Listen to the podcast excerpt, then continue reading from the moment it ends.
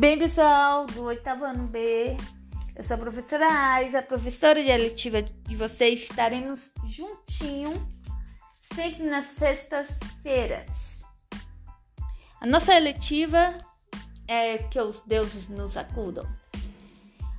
Hoje veremos um pouquinho mais sobre o que a gente viu nos áudios, ouviu nos áudios explicativos da semana passada sobre um mito e mitologia. Na semana passada, nos áudios, foi, foi explicado que o mito não é o que hoje as pessoas pensam dele, que os, o confunde como uma mentira ou como uma crendice popular. Mitos, em grego, significa palavra, palavra contada ou narrada. A mitologia é um conjunto de mitos, de narrativas sobrenaturais, palavras contadas, histórias.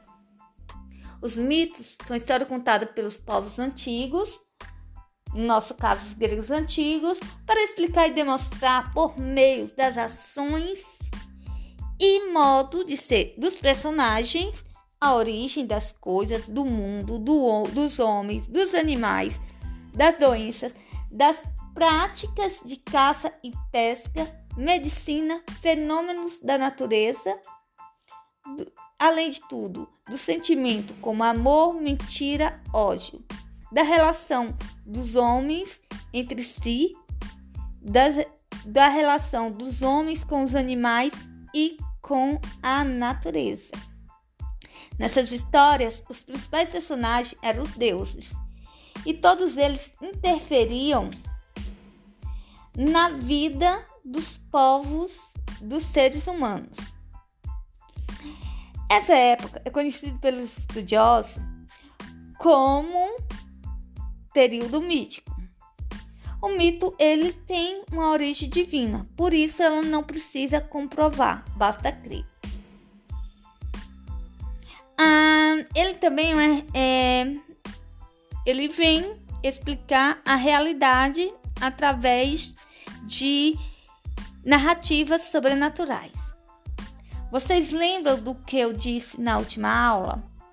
Nesse período, né, que é do mito, é chamado período mítico.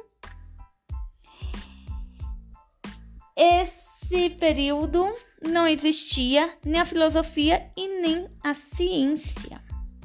E o que é filosofia?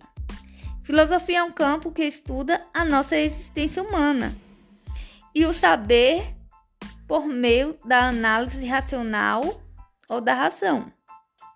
Pois é, nesse período mítico não tinha nem ciência e nem filosofia. Então, o mito era a principal forma de entender e explicar a realidade é, nas sociedades antigas. Então, pessoal, fica a dica. A primeira coisa que temos que ter em mente que o mito não é uma mentira.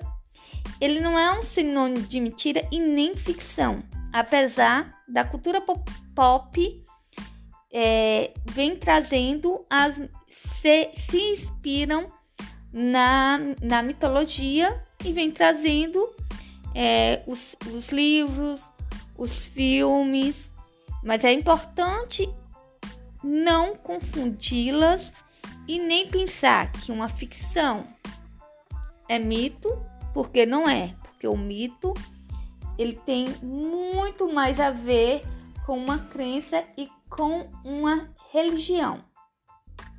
Portanto, um mito ele é uma forma de explicar o mundo fundamentado na fé, na crença, na razão. E se dá através das narrativas sobrenaturais, ou seja, histórias relacionadas a criaturas e forças que estão além do mundo físico. Ele foi importante para os povos da antiguidade para explicar muitos fenômenos e tranquilizar as pessoas daquela época e dar sentido também à vida delas. Hoje há ainda um mito, a consciência mítica, ela ainda persiste na nossa sociedade. No entanto, essa consciência ela está paralela com outras formas de pensar e entender o mundo, que é a filosofia e a ciência. Um grande abraço, até a próxima aula.